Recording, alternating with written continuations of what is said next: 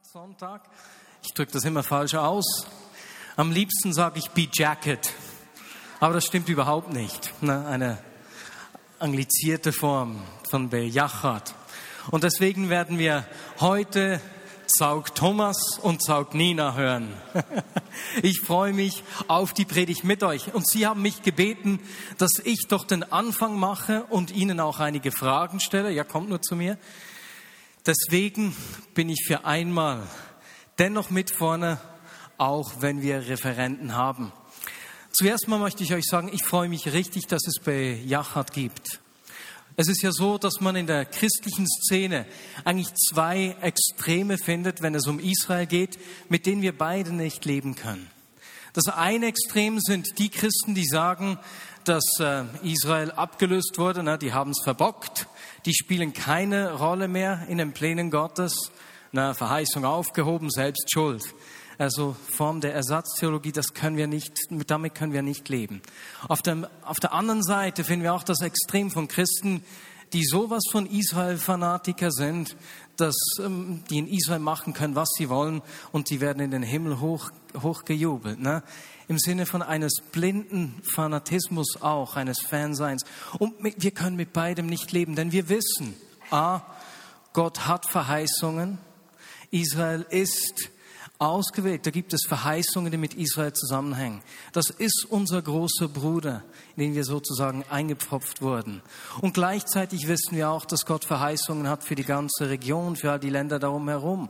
Und deswegen gefällt mir so an Bejachat, dass sich Bejachat sowohl eben für das Thema Israel einsetzt, als sich auch für Versöhnung in der Region einsetzt sowohl messianischen Christen, auch als palästinensischen Christen. In dem Sinne dient uns so ein ganz praktisches Zeichen auch für Versöhnung ist. Und ich möchte euch beiden einfach für einen Einsatz da danken und sagen, das brauchen wir. Wir sind mega dankbar und richtig stolz auf euch.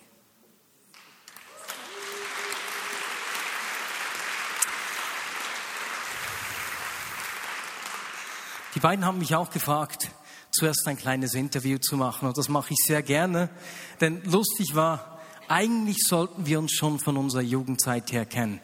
Wir waren im gleichen Gymnasium, zu Bern im Killefeld Gimmel. Ich war zwei Jahre jünger, aber in dieser Zeit habt ihr mit Gott noch nicht so wirklich viel am Hut gehabt. Äh, erzählt mir doch kurz, wie, wie ist es gekommen? Wie seid ihr zum Glauben gekommen? Nina, vielleicht du zuerst. Okay, also ganz kurz, wie das mit dem Glauben bei mir angefangen hat. Ähm, ich bin jüdisch-Israelin, bin in Israel groß geworden, die gesamte Familie und Verwandtschaft irakischer Juden. Äh, meine Eltern sind äh, als israelische Diplomaten tätig gewesen, durch das waren wir oft im Ausland. Und um die Geschichte abzukürzen, haben sie mich als Elfjährige in der Schweiz platziert, bei einer schweizerischen Familie. Und äh, es hat sich dann herausgestellt, dass das gläubige Mennoniten sind. Und ja, ich war natürlich so geprägt, wie eine, wie man als Israeli oder als, als Jüdin eben geprägt ist. Für mich war immer klar, Jesus ist der Gott der Christen und hat mit uns Juden nichts zu tun. Wir dürfen nicht an ihn glauben. Also so bin ich aufgewachsen und mit dieser Haltung bin ich zu der Familie gekommen. Und mich hat dann einfach jahrelang beeindruckt, wie diese Familie ihren Glauben lebt. Also dass sie wirklich dass sie wirklich äh, ja, Menschen lieben, dass Menschen Hilfe erfahren bei ihnen zu Hause. Und ich habe das so beobachtet, aber für mich war trotzdem klar, ich darf nicht an Jesus glauben. Thomas habe ich später, oder nein, früher muss ich sagen, mit 13 bereits kennengelernt in der Schweiz. Wir waren in derselben Schulklasse und äh, sind aber erst mit 19 ein Paar geworden. Also es hat dann eine Zeit lang gedauert. Und äh, er ist ursprünglich katholisch und er hat sich dann für den Glauben zu interessieren beginnen. Er erzählt dann nachher vielleicht gleich noch selbst. Ähm, aber auf jeden Fall, wir waren mit 22 Jahren waren wir in der Dominikanischen Republik in den Ferien, zwei Wochen Karibikferien nach seiner RS. Und ich hatte dort einfach ein persönliches Erlebnis, eine Begegnung mit Gott und ja, Jeshua, wie wir ihn auf Hebräisch nennen, hat zu mir gesprochen und ich wusste, dass es er war, sofort. Und er hat sich mir einfach offenbart als der Sohn Gottes und ja, ich, ich habe ihm sogar gesagt, ich darf nicht an dich glauben, denn ich bin jüdisch. Und seine Antwort war, und ich bin der jüdische Messias. Ist das nicht unglaublich? Hä? Spannende Geschichte. Und so bin ich also zum Glauben gekommen. Ich wusste zu Beginn nicht, bin ich jetzt Jüdin, bin ich Christin, muss ich in irgendetwas reinkonvertieren? Und ich habe dann später erfahren dürfen, dass er sich ganz vielen Juden so offenbart, auf die eine oder andere Weise, und dass es heutzutage eine, äh, ja, dass, dass man von der messianisch-jüdischen Bewegung sprechen kann. Wir haben in Israel heute bereits an die 200 Gemeinden. Super. Im Mittagsgottesdienst habe ich Sie gefragt, wenn Sie so lange zusammen in der Schule waren, ne, wer sich denn zuerst verliebt hat. Sehr spannend, ne, über diese sechs Jahre, bis man zusammenkommt. Und Sie haben also gesagt, es gebe zwei Geschichten. Am Mittag konntest du deine Geschichte erzählen, Nina. Thomas, jetzt wollen wir deine hören. Also ich mache es ganz kurz. Wir waren auf der Maturreise und unsere Klasse war versammelt in einem lauschigen äh, Park mit Springbrunnen und so in Rom. Schönen Abend. Und äh, die Nina war schon auf einer Bank und ganz alleine und ich habe mich da neben sie gesetzt und Jetzt ist wirklich so, ist kein Witz. Ich behaupte bis heute, ich habe mich einfach so ausgestreckt und sie behauptet bis heute, ich habe den Arm um sie gelegt und ich behaupte bis heute, dass sie einfach den Kopf in meinen Arm gelegt hat. Und so hat das angefangen. Also wir waren schon in der Schule mit 13 bis 19 dafür bekannt, dass wir immer miteinander ge, wie sagt man, nicht gestritten, gefoppt, aber so gefoppt, bisschen, ne? haben, geneckt, ne? liebt, und äh, genau. Und das hält bis heute. Und, und wie war das dann für dich, Thomas, als sie dann diese Begegnung mit Jesus hatte? Wie, wie, wie war das für dich? Wie hast du zu Jesus gefunden? Also ich muss es noch vorausschicken, bevor wir auf diese Reise gingen, da habe ich dem äh, Pflegevater von der Nina gesagt, dass ich mich so über den Sinn des Lebens auf die Suche machen möchte. Und er hat mir ganz eine coole Antwort gegeben. Er hat gesagt, ich soll zuerst den christlichen Glauben prüfen und verwerfen und dann nach etwas anderem suchen. Und dann hat er uns den Bibelbund mit, äh, Bibellesebund mitgegeben und ich habe dann regelmäßig in der Bibel gelesen und eigentlich so geforscht, kann das sein? Betrifft mich das? Und dann kam die Nina vom, von diesem Strandspaziergang nach Hause, als Jesus zu ihr gesprochen hat und hat mir nur so gesagt, es, es ist so. Und dann, ich bin ja Berner und da geht es ein bisschen längsamer und ich habe ich hab mich dann zwei, drei Monate später in, im roten Bandli von, von Bern nach Worb eigentlich bekehrt. Ich hatte während, während nicht im blauen, sondern im roten, ich, ich hatte während zwei Wochen immer wieder von Worb nach Boll, war ich so der Erste im Zug am Morgen, als ich zur Uni fahre. Und, und da hatte ich einfach die, das Bewusstsein, dass der Heilige Geist bei mir ist. Ich wusste, nicht, wer da ist, aber er war da und ich, es wurde mir kalt und warm und ich habe das einfach ganz intensiv erlebt und wirklich jeden Tag und wollte das äh, nachmachen selber. Ich bin ein bisschen analytisch und habe mir gesagt, das ist vielleicht Einbildung und so nach zwei Wochen hat es mir dann dieses Gebet gesprochen, wenn du das bist, dann glaube ich jetzt an dich. Und das ist dann ein bisschen eine längere Geburt gewesen. Wow, eine wunderschöne Geschichte. Das heißt, wenn ihr im Buch Menschen eingetragen habt, die sich für mögliche äh, den Sinn des Lebens interessieren, eine gute Antwort ist: Hey, bevor du irgendwas ausprobierst, probier's doch mit dem christlichen Glauben. Das ist eine ganz gute Möglichkeit.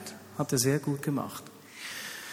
Wenn wir jetzt gehört haben, wie ihr Jesus kennengelernt habt, wie ist es dann zu, zu der Geburt von Bejachat gekommen? Wie ist das entstanden? Auf der einen Seite scheint es ja ein bisschen naheliegend zu sein, Nina, mit deiner persönlichen Geschichte, aber wie ist das konkret geschehen? Also rein von unserem Hintergrund her ist es nicht unbedingt naheliegend, weil wir haben beide Wirtschaft studiert. Also dass wir heute für so eine Arbeit tätig sind, ist nicht gerade naheliegend. Von meiner Geschichte her natürlich auf gewisse Art und Weise schon. Ähm, wir sind später als Familie sind wir für ein Jahr nach Israel gegangen und hatten dort einfach mal Einblick in messianische Gemeinden. Ähm, das war für unsere gemeinsame Identität auch sehr wichtig. Wer sind wir als jüdisch-christliches Ehepaar? Aber zeitgleich wurden wir auch eingeladen an eine Konferenz mit palästinensischen Christen. Und das war für uns der erste Schritt sozusagen auf die andere Seite. Für mich eigentlich ein großer Schritt, denn die Juden, die aus den arabischen Ländern stammen, die sind nicht sehr offen für Beziehungen zu den Arabern. Denn für uns, ja, wir haben Verfolgung erlitten in den arabischen Ländern und für uns ist, da haben wir so ein richtiges Feindbild, möchte ich mal sagen. Also es hat mich ziemlich viel gekostet, an diese Konferenz zu gehen. Und umso größer war dann die Entdeckung dort, dass, ja, dass wirklich Brüder und Schwestern auf der anderen Seite sind, die, ein, die auch ein Anliegen für mein Leben haben, die daraus sind Freundschaften geworden, die für mich gebetet haben. Ich, bin, ich hatte, nachdem ich zum Glauben gekommen war, hatte ich einen kompletten Familienausschluss während einiger Jahre. Und in dieser Zeit waren diese Beziehungen besonders wichtig. Und das hat uns dann sehr geprägt. Wir sind zurückgekommen in die Schweiz, wurden häufig eingeladen, um über diese Themen zu sprechen. Messianische Juden, palästinensische Christen und Versöhnung. Und äh, ja, mit der Zeit haben uns einige Schweizer Gemeindeleiter angefragt aus dem Raum Bern, ob wir nicht wie eine Art Plattform oder ein Netzwerk gründen könnten, dass Gemeinden hier mit Gemeinden vor Ort auf beiden Seiten in Verbindung treten können. Und auch mit dem Auftrag, dass wir hier davon erzählen, was Gott vor Ort tut. Also Israel mal anders angegangen, nicht von politischer Sicht her, nicht theologisch vor allem, sondern vor allen Dingen einfach darauf ausgerichtet, was Gott am Wirken ist vor Ort. Ähm, ja, unter den Menschen, die ihn suchen und die er sucht, egal ob das jetzt Juden oder Araber sind. Und so ist Beachat entstanden. Wir verstehen uns als, äh, soll ich sagen, von Gemeinden für Gemeinden. Wir unterstützen nur Gemeindemitarbeiter. Wir tragen Löhne mit und das sind aktuell sind es bereits 20 solche Löhne, wo wir Teilfinanzierungen mittragen. Und ja, es ist wirklich sehr gewachsen in diesen sechs Jahren, seit es Beachat gibt und wir freuen uns riesig darüber. Und ich möchte an dieser Stelle einfach auch der Vignette Bern ganz herzlich danken. Ihr wart von Anfang an dabei als Mitglieder. Benner Müller im Vorstand bereits seit, seit Beginn weg. Und ja, danke einfach für alles Mittragen, fürs Mitbeten und dass wir heute hier auch sprechen dürfen. Danke vielmals. Bitte schön. Thomas, willst du auch noch was dazu sagen? Ich denke, es klingt super gut, ne? Erfolgsstory, aber da gab es bestimmt auch einige Herausforderungen. Auf dem Weg möchtest du uns noch etwas über einige Herausforderungen erzählen, die es auf dem Weg gab?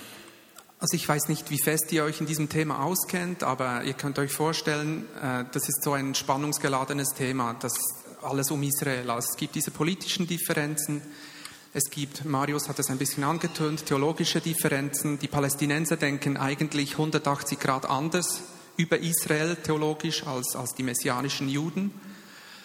Äh, wir haben auch andere Spannungsfelder im christlichen Bereich, aber das, dort kommt es so stark zusammen mit dem Alltag dieser Leute.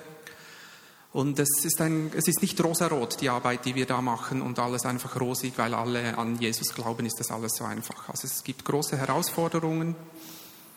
Ähm, man muss sich auch vorstellen, ein Palästinenser auch wenn er Christ ist, bleibt er Palästinenser. Er lebt hinter dieser Mauer. Er lebt in einem Gebiet, wo es eigentlich für, für das Volk sozusagen keine Hoffnung gibt. Ein messianischer Jude in Israel ist ein Israeli. Wenn er 18 Jahre alt ist, besucht er drei Jahre das Militär und geht in den Krieg. Und das, ist, das sind so die Rahmenbedingungen für diese Gläubigen, wenn sie sich dann begegnen. Äh, da knistert es zuerst mal deftig, oder? Und man hat andere Meinungen zu allem. Aber diesen Prozess zu sehen, wie in Jesus eben trotzdem Versöhnung möglich ist und ganz tiefe Versöhnung, das ist dann wieder ein, ein wirklich etwas Tolles zu sehen. Und da bin ich gespannt, jetzt von euch zu hören, ne, das Thema heute Versöhnung, Gottes Vision für den Nahen Osten. Und ich übergebe euch jetzt das Mikrofon definitiv. Danke für die Frage. Bejachat heißt zusammen. Zusammen auf gut Schweizerdeutsch. Und wer mehr zu Beachat wissen möchte, darf sich gerne dann hinten beim Tisch mit der Broschüre eindecken. Danke. Also wir möchten euch kurz einen Blumenstrauß an Informationen und Gedanken mitgeben. Das ist keine abgeschlossene Predigt. Wir, unser Ziel ist es, dass ihr mit vielen Fragen und einem aufgewühlten Herzen nach Hause geht und euch dann bei uns einschreibt für den Newsletter von Bejachat. Darf ich äh, die erste Folie bitte haben? Oder die dritte Folie am besten. Ich möchte mit drei Bibelversen einsteigen und die ein wenig kommentieren, die dieses Thema so aus unserer Sicht repräsentieren. Und Nina wird euch dann aus den Gemeinden Infos geben, ein paar Bilder zeigen, wie es den Gemeinden, unseren Partnern vor Ort geht. So ein Hauptvers, mit dem wir mit Beachat unterwegs sind, sind diese letzten Worte von, von Jesus, bevor er dann entrückt wurde vor den Augen der Jüngern. Er hat sie auf den Ölberg mitgenommen äh, in Jerusalem und das waren tatsächlich seine letzten Worte. Und je nachdem, auf was das ihr gerade fokussiert seid, ihr werdet vielleicht etwas anderes als Hauptaspekt dieser Punkte da nehmen, als ich dann erklären werde. Lasst euch einfach inspirieren von diesem Text. Als sie nun beisammen waren, fragten sie ihn, Herr, stellst du in dieser Zeit das Reich für Israel wieder her? Er sagte zu ihnen, euch steht es nicht zu, Zeiten und Fristen zu erfahren, die der Vater in seiner Macht festgesetzt hat. Aber ihr werdet die Kraft des Heiligen Geistes empfangen, der auf euch herabkommen wird. Und ihr werdet meine Zeugen sein in Jerusalem und in ganz Judäa und Samarien und bis an die Grenzen der Erde. Israel ist ein heißes Thema seit 2000 Jahren oder heute auf jeden Fall wieder, seit dieser Staat 48 gegründet wurde. Aber auch vor 2000 Jahren war es ein heißes Thema. Die Jünger, die hatten eine letzte Frage sozusagen an Jesus. Herr, stellst du in dieser Zeit das Reich für Israel wieder her?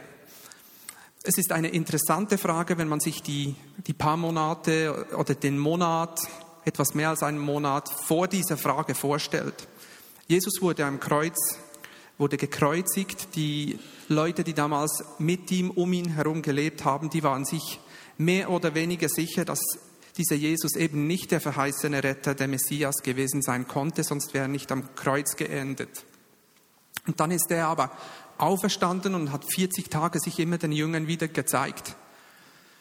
Und dann war es seinen engen Freunden und Jüngern klar, er ist dieser Messias, no doubt, das ist, war ganz klar, oder sie haben das gewusst.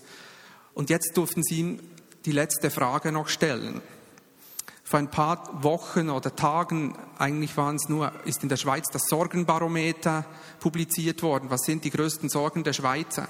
Vor 2000 Jahren in Israel wäre die größte Sorge gewesen für die Jünger, Herr, stellst du in dieser Zeit das Reich für Israel wieder her?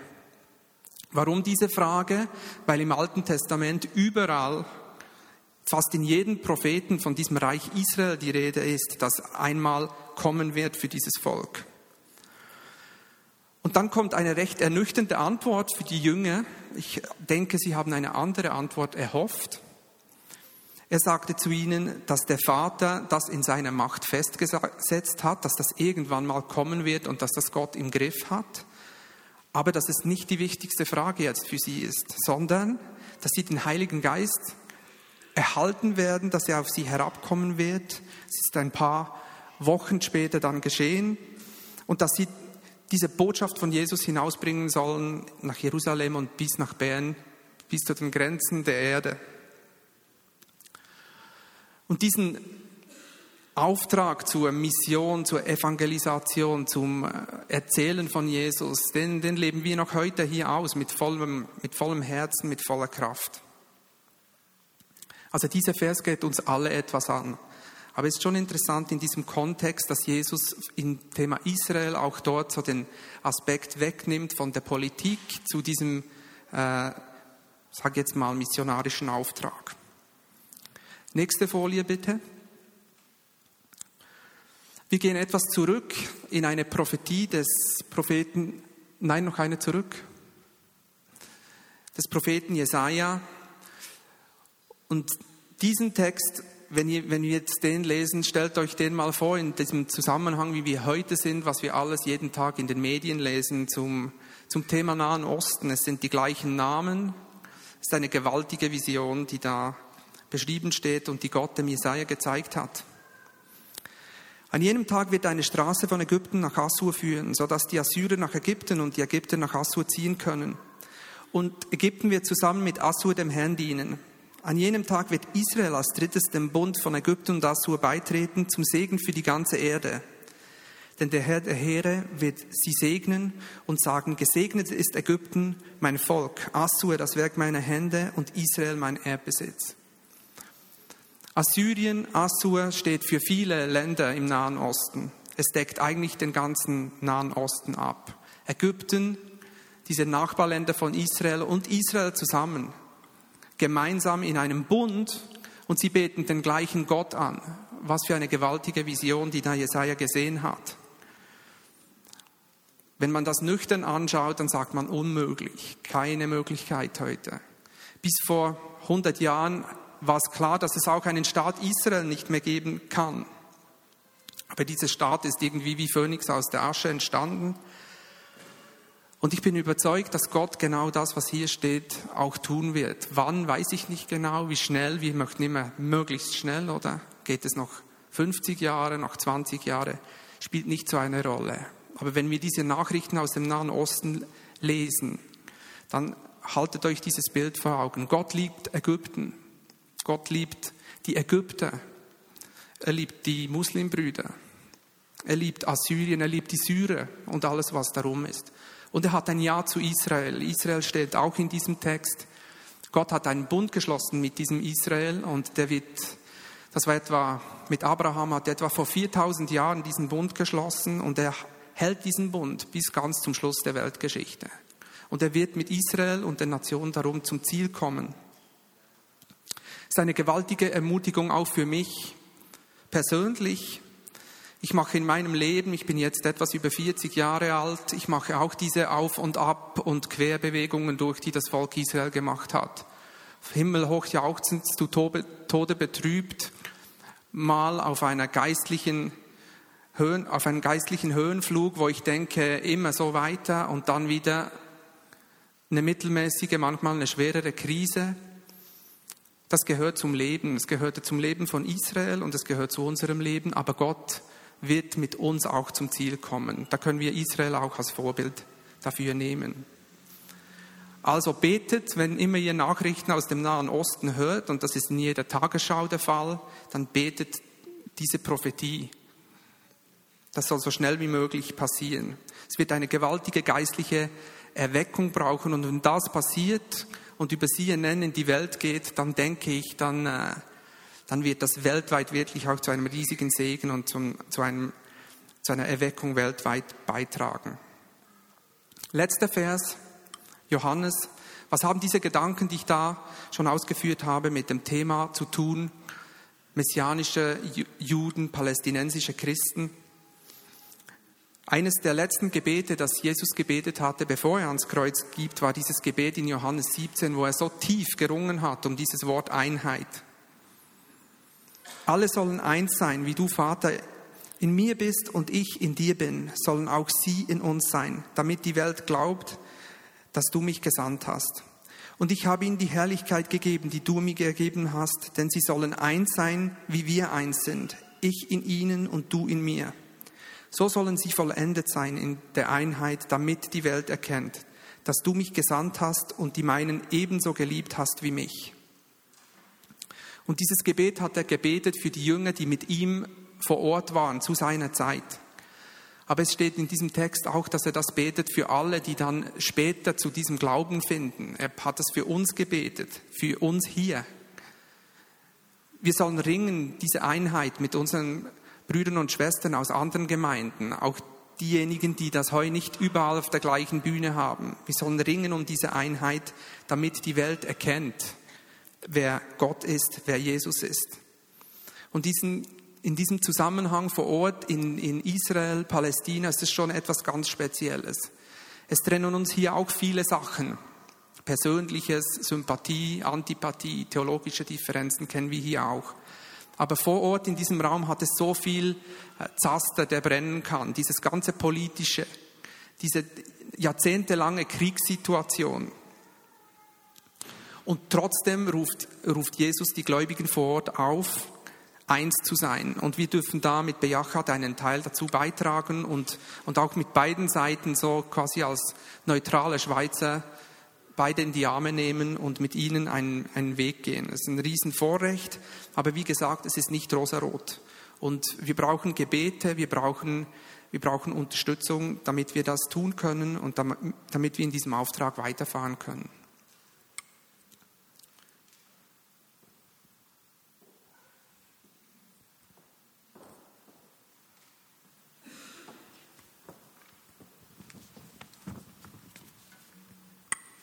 In einem zweiten Teil möchten wir euch jetzt einen kleinen Einblick geben in die Gemeindearbeit auf beiden Seiten.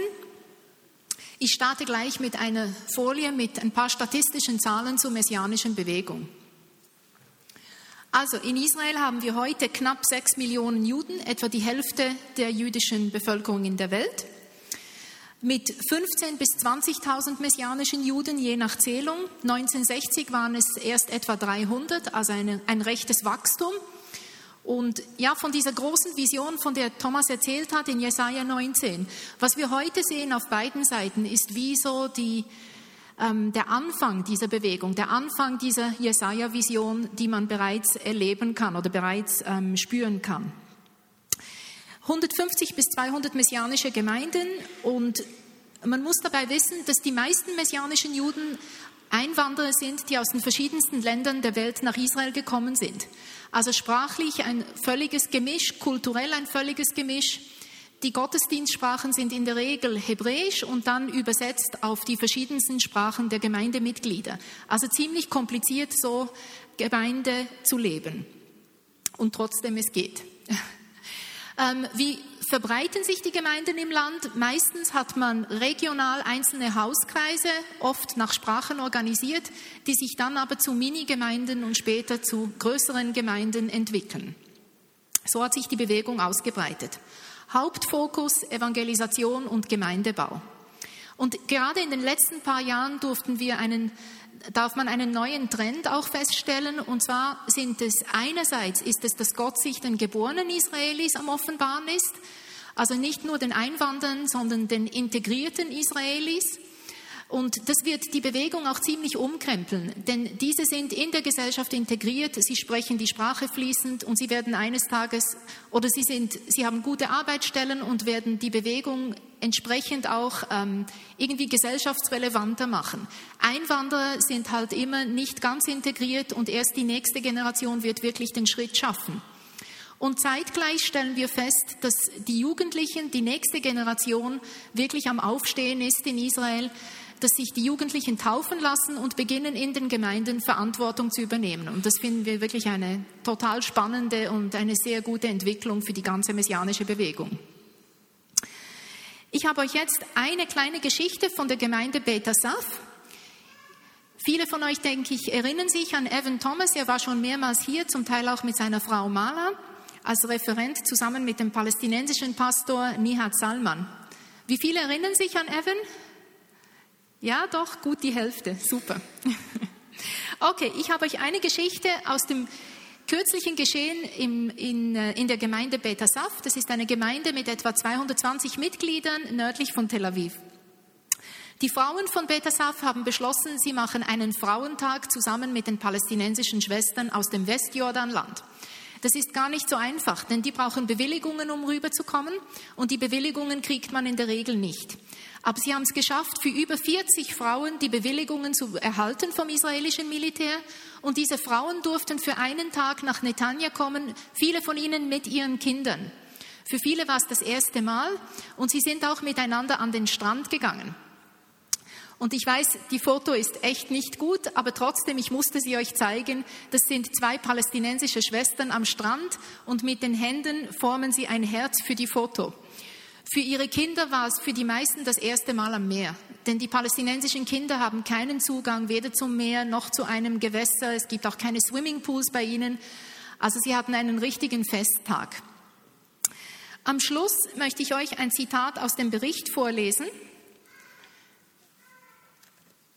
Und zwar haben sie geschrieben, an diesem Tag haben wir die Geschichten voneinander gehört und die Zeugnisse aus unserem täglichen Leben über die Schwierigkeiten und die Herausforderungen, die wir erleben, über die Vergangenheit unserer Eltern, unserer Vorfahren und sogar offen über die Bitterkeit, die nach wie vor in unseren Herzen ist. Trotzdem haben uns alle diese Geschichten mehr zusammengebracht, als dass sie uns getrennt hätten. Denn auf diese Weise können wir mit dem Schmerz der anderen Seite plötzlich identifizieren und wir verstehen, dass es nur in Jeshua eine Hoffnung auf eine vollständige Versöhnung geben kann zwischen uns. Also dies als Bericht von einem besonderen Tag, äh, ja, im Leben von Betasaf, von der Gemeinde. Was uns besonders freut, ist, die Versöhnungsarbeit hat in Israel vor etwa 30 Jahren mit einzelnen Pionieren angefangen, die den Mut hatten, den Schritt aufeinander zuzumachen. Und heute ist es, ist es Breitband geworden. Also, dass es normal ist, dass Kinder in gemeinsamen Lagern einander kennenlernen von beiden Seiten. Jugendliche, dass Leiter sich miteinander auf solche ähm, Freizeiten oder, oder Lager oder was immer begegnen und äh, ja, einfach den Schritt aufeinander zumachen, dass man voneinander weiß, dass wenn es Krisen gibt, dass man einander anruft und fragt, wie geht's dir? Wir beten für dich. Sind alle von deiner Gemeinde okay? Und das ist wirklich sehr spannend, diese Entwicklung zu sehen. Ich möchte euch jetzt über die äh, palästinensische Bewegung einige Zahlen weitergeben. Die nächste Statistik bitte. Genau. Also, wir haben innerhalb Israels 1,6 Millionen israelische Araber. Das sind alles Israelis, die innerhalb des Landes leben und den israelischen Pass haben. Unter ihnen circa 80 evangelikale Gemeinden mit etwa 6000 Menschen, die an Jesus glauben. Es gibt natürlich auch ganz viele in den traditionellen arabischen Kirchen. Die katholische Kirche, syrisch-orthodox, griechisch-orthodox, die sind natürlich zusätzlich im Land. Dann haben wir in der, im Westjordanland haben wir 2,5 Millionen Palästinenser. Das ist, äh, das Westjordanland wird durch die Mauer von Israel abgetrennt. Unter ihnen acht Gemeinden mit etwa 800 äh, Mitgliedern. Und im Gazastreifen 1,5 Millionen Palästinenser und nur noch eine Gemeinde mit kaum 100 Mitgliedern. Diese Gemeinde steht unter sehr starkem islamistischem Druck. Also insgesamt circa 5,5 Millionen Menschen. Ihr erinnert euch, es gibt 6 Millionen Juden in Israel, also etwa halb halb von den Bevölkerungsgruppierungen her. Auf dem nächsten Foto seht ihr die Mauer. Die Mauer hat eine Länge von 700 Kilometern. Von Nord nach Süd trennt sie das Westjordanland von Haupt-Israel ab.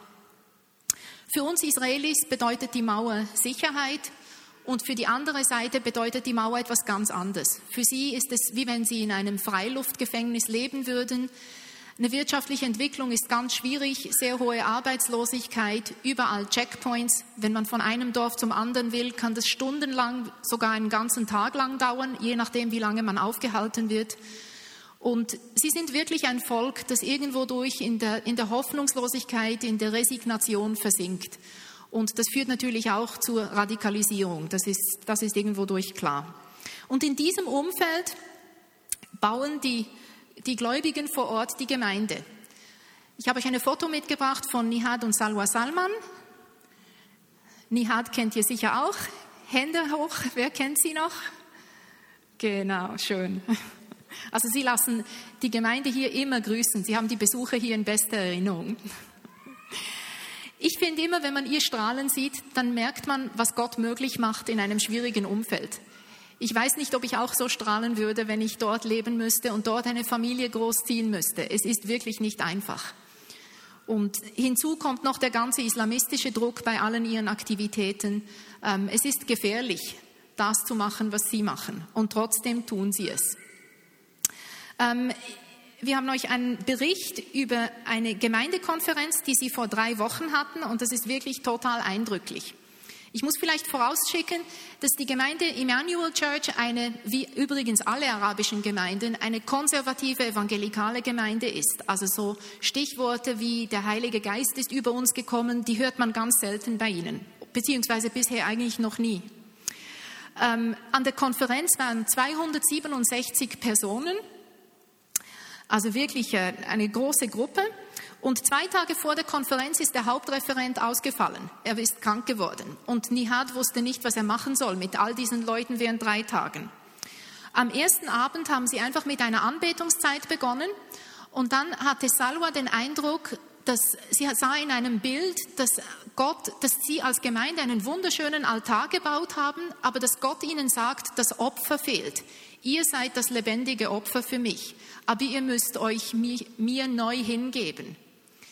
Und sie hat es Nihad erzählt. Nihad hat es dann der Gemeinde mitgeteilt und ein bisschen darüber gesprochen. Und dann schreiben sie, dass wirklich der Heilige Geist über sie gekommen ist. Fast die ganze Gemeinde kam nach vorne, begann Buße zu tun, vor dem Herrn zu weinen und ja, sich ihm einfach neu hinzugeben.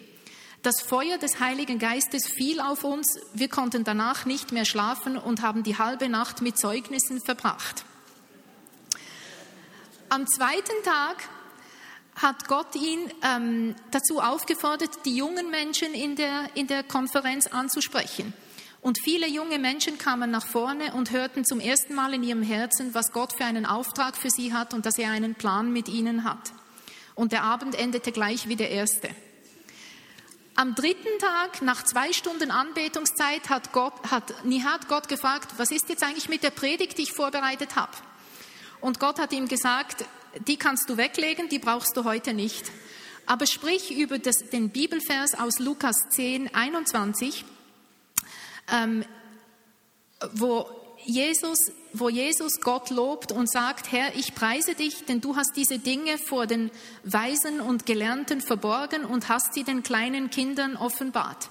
Und er hat dann zur Gemeinde gesprochen über ihre eigene ähm, wie sagt man denn, ihre eigene Selbst, ihr Selbstbewusstsein und dass sie sich von der Angst nicht lähmen sollen.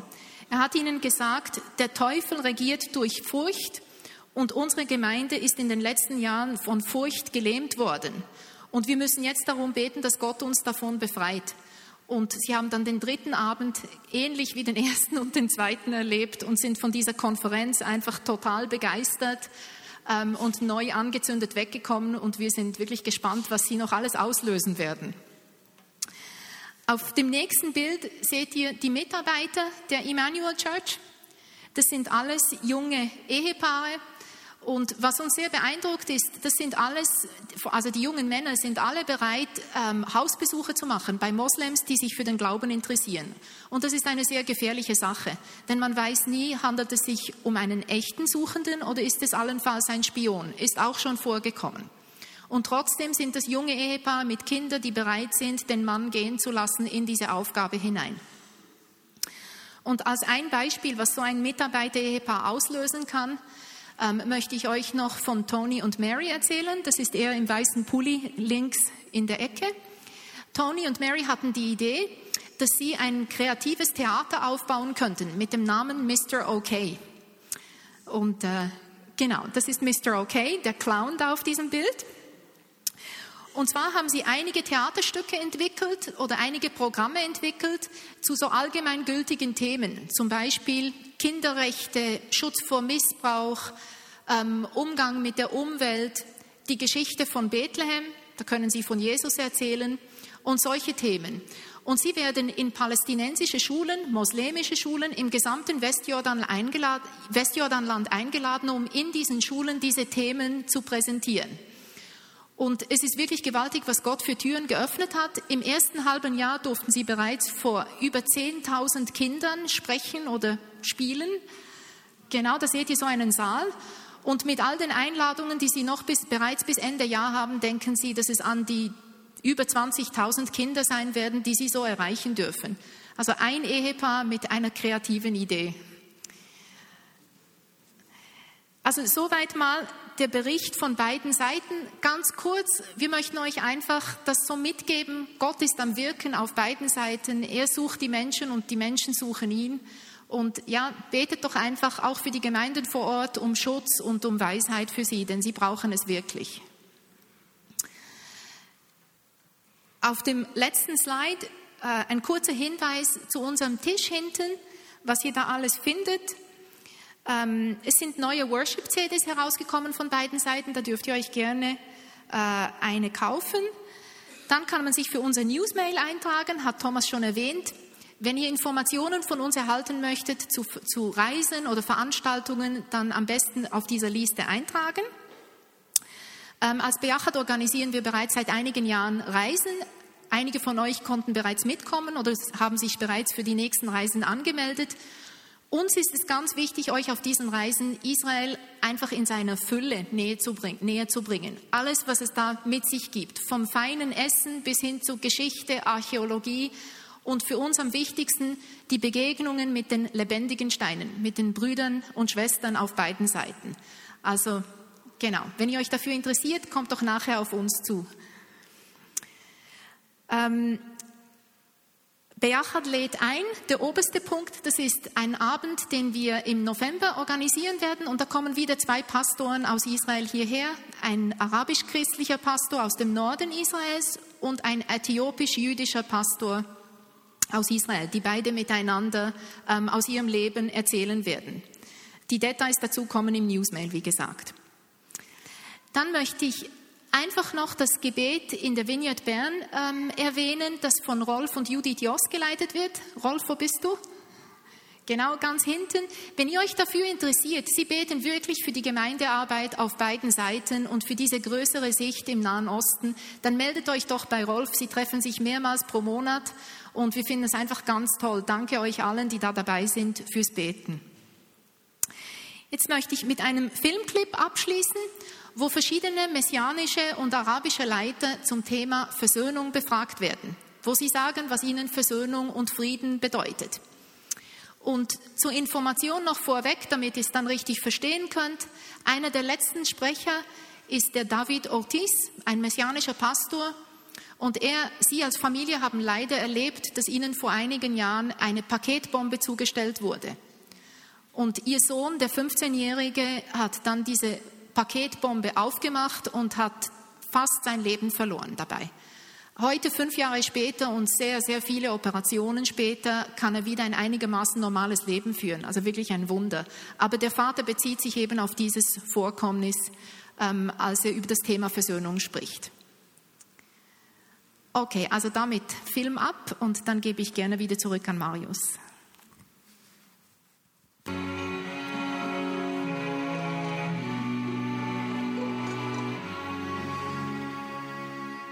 Uh, I believe what we see, every people, all the people struggle for peace. It seems that it will never happen. It seems almost impossible. And even if they would manage to make some peace treaty, we've seen it here, how much, you know, how, how much it's, it's exploding into our faces as we know, this area is, is hungry, is thirsty uh, for peace. And, and there's no peace. There's no peace unless it is starting first in the hearts of people. We actually experience this because we love and we have friends that are of Arab descent, and we, we believe it's a strong testimony where a Jewish uh, believers in the Messiah can, can love and help one another with an Arab or Palestinian believers. And actually, we've seen God change Palestinians and Arab people's heart that they do not hate Israel. We can see the results after many years. We're coming together, Arab and Jewish together, youth and families and leaders, and we can see the results more and more growing every year, my brother. We actually had a meeting here um, with a friend, a friend that has become a, a believer, ex-Muslim that hated uh, the Jews. Now he loves us, and and he gave his testimony here in this living room uh, of Israelis that have never ever heard of a thing like that. They were, and after that we had a prayer meeting and we held hands and he prayed for the peace of Israel and he blessed the people and they were really really touched. After the bombing, I got so many postcards from Palestinians, and then one of them said David, I heard how you've forgiven the Jewish people. He says, if you could forgive them, so could I.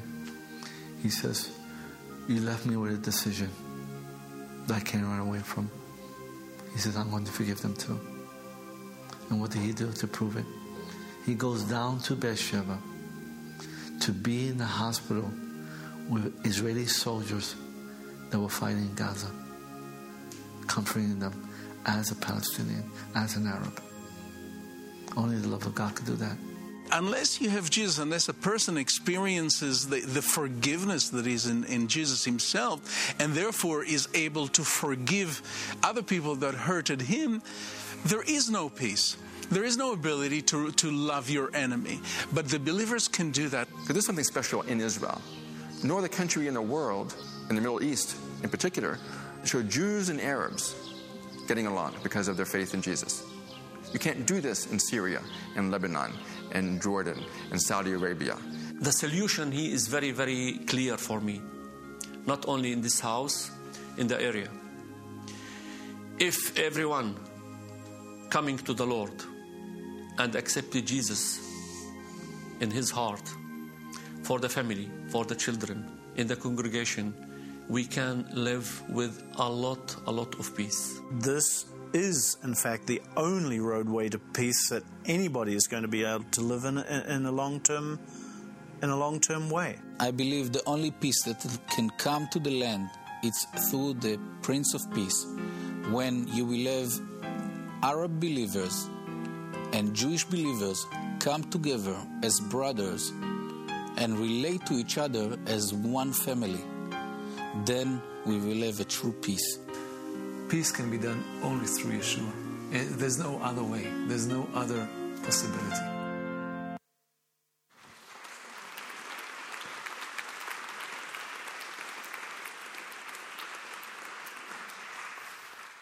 Ich weiß nicht, wie es dir geht, wenn du so Geschichten hörst von Versöhnung, von einem Miteinander in, so solchen, in einem Umfeld, das so viel Tod und Zerstörung bringt.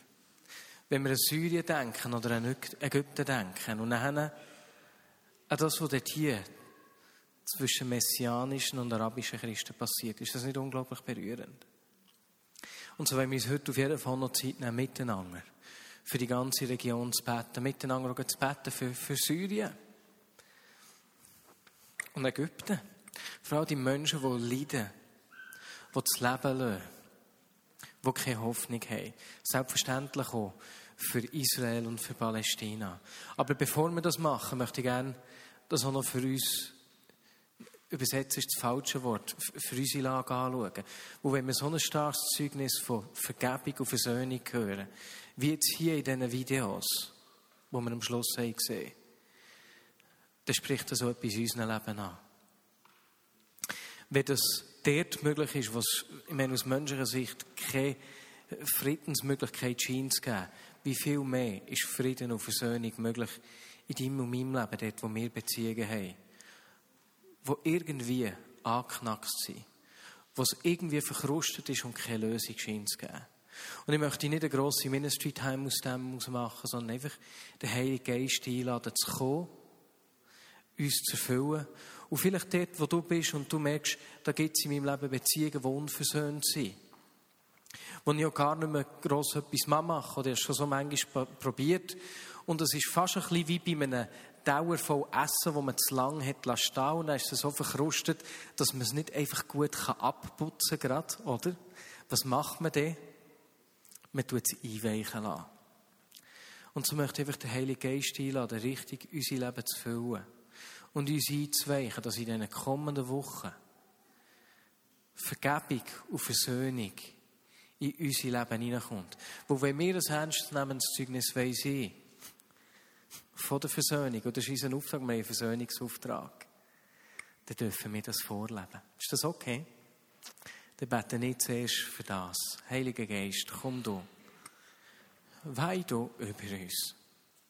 Hey, wenn ihr die Geschichte denke von dieser Familie, die von den orthodoxen Juden eine Paketbombe hat bekommen, ihnen vergeben hat und zu dem als zum Zeugnis geworden ist für die Palästinenser. Dann trifft das etwas in mir. Hey, wir wollen Zeugen, ein sichtbares Beispiel von Versöhnung und Vergebung sein. Und darum, Heiliger Geist, lade ich dich jetzt jeden Einzelnen zu füllen. Jesus, und dort, wo, wo es unserer Mitte Beziehungen gibt, die angeschlagen sind, wo Vergebung und Versöhnung nicht grosse Chancen haben, kommt und weicht das auf.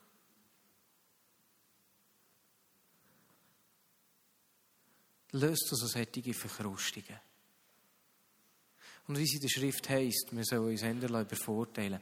Herr, wir wollen den ersten Schritt machen in diesen Beziehungen. Wir wollen nicht auf das Gegenüber warten, sondern wir sind die, die den ersten Schritt machen, wo du den ersten Schritt auf uns zugemacht hast, Jesus. Und so lass das nicht nur zu einer erlebten Realität, sondern zu einer bezeugten Realität von unserem Umfeld werden. Amen. Und jetzt lasst uns miteinander aufstehen und uns einfach zwei Minuten Zeit nehmen, wo wir beten für den Nahosten. Für die Gemeinden auf arabischer Seite, auf Messian, auf jüdischer Seite. Und sie einfach segnen und für den Frieden in diesem ganzen Gebiet einstehen. Und ich werde mit einem Gebet schließen. Und Jesus, wir wollen sehen, wie dein Reich sichtbar wird im ganzen Nahen Osten. Hey, wir wollen sehen, wie die Verheißung aus Jesaja 19 Realität wird. Komm du mit deinem Frieden. Komm du mit deinem Frieden, Jesus, sowohl in Syrien als auch in Ägypten. Herr, bring Versöhnung unter die, die ganzen Volksgruppen in der Region. Jesus, wir bitten dich um Schutz und um Mut und um Kraft für Christen in all diesen Ländern, hier ganz speziell in Israel und in Palästina, Herr. Und segne du unsere Brüder und Schwestern. Segne uns, Herr. Stärkt uns. Gib uns ein Zeichen für Hoffnung und Schlüssel zur Veränderung in die Hänge. Amen.